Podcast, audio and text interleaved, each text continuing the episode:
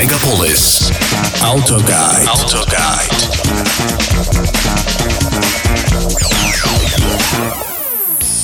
Иногда случаются совершенно неожиданные, но очень приятные вещи. Так, в очередной раз меняя один автомобиль на другой, мне на телефон поступил звонок. Звонок из пресс-службы одного из ведущих люксовых автомобильных брендов. Это Макс Рубин, мы начинаем автогайд, ваш гид по миру автомобилей на радио Мегаполис 89,5 FM. Эм. Здравствуйте. Пресс-служба компании Bentley позвонила мне в то зимнее утро с предложением протестировать их обновленную версию кроссовера Bentayga с новым 8-цилиндровым мотором V8. И, честно говоря, последующие дни в ожидании этого теста прошли с заметным волнением. И вот день теста настал. Признаюсь, если классические Бентли, даже те, которым 10, а то и 20 и более лет, с точки зрения внешнего вида выглядят безупречно, то к внешности внедорожника Бентейга у меня, да и не только у меня были вопросы. Мне он казался как минимум странным, а кто-то называл его откровенно страшным. Но представительства брендов не устают приучать нас к тому, что машины могут быть не только черного, белого или серебристого цветов. Выданный на тест экземпляр был ярко-вишневого цвета на огромных черных 22-х колесах. Плюс дополнительные черные карбоновые пороги, юбка бампера и спойлер на крыше над дверью багажника. И это была уже совершенно другая машина. Черт побери, да именно так он и должен выглядеть. Плюс задние фонари и хромированные элементы практически везде так или иначе присутствовала стилизованная буква «Б». Вот она мощь, стиль и агрессия. Агрессия в хорошем смысле слова, разумеется. Типа как мирный атом.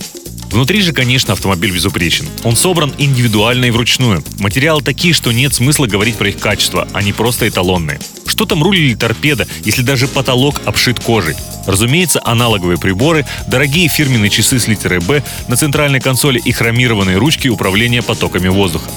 Да, это настоящий теплый ламповый Бентли. Автомобиль статусный и определенно вызывает уважение. Не осторожность, не опасения, а именно уважение.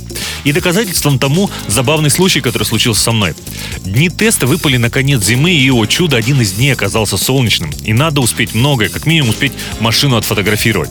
Встав в 6 утра и сев за руль в состоянии, которое называется «поднять подняли, а разбудить забыли», я остановился на светофоре в ожидании стрелки и как-то завис в своих мыслях и так и сидел. Как известно, на российских дорогах законы физики не всегда работают, и скорость звука уж точно быстрее скорости света. Иначе как объяснить, что сигнал стоящих сзади машин слышно раньше, чем мы видим зеленый свет светофора?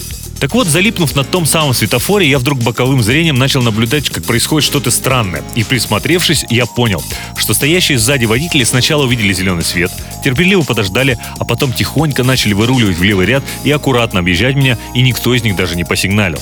Но давайте про машину. В отличие от предыдущей модификации, где был установлен двигатель W12, сердце этого автомобиля новый 4-литровый 8-цилиндровый мотор с двумя турбинами. И нет, это не потеря мощности. Лошадиных сил динамики и скорости в нем не меньше.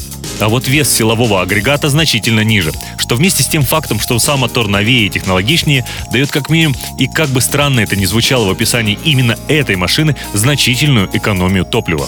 Вы скажете, разве покупатель такой машины считает деньги на бензин? Отвечу вам, что очень богатые люди потому и богатые, что не только умеют зарабатывать деньги, но и планируют свои расходы и не любят, когда их принуждают к их увеличению. А ведь сам я не ездил на предыдущей версии, но владельцы говорят, что жрет она не расходует, а именно жрет бензин, совершенно не стесняясь. Да и мало кому хочется на дорогом автомобиле ездить от заправки до заправки. Так вот, с новым мотором V8 расход в городе у меня редко превышал 15 литров на сотню. Учитывая, что такие движки очень капризны к качеству бензина, я рассказывал уже, как летом при тесте Мерседеса AMG S63 Coupe машине очень поплохело, когда я залил в нее обычно 95-й. Так вот, помня этот случай, в Бентейгу я заливал бензин с октановым числом не ниже 98-го, а она же, в свою очередь, потребляла его неожиданно мало.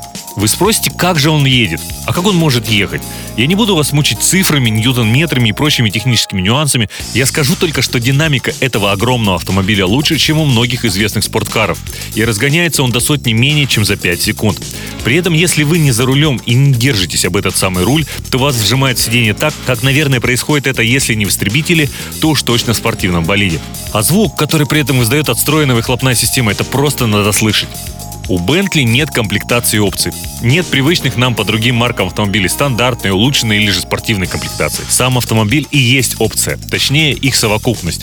Их просто не бывает двух одинаковых. Покупатель сам определяет, каким будет Bentley и что в нем будет установлено. Вплоть до цвета нити, которой будет прошита кожа на руле, а также тип и фактура этой кожи.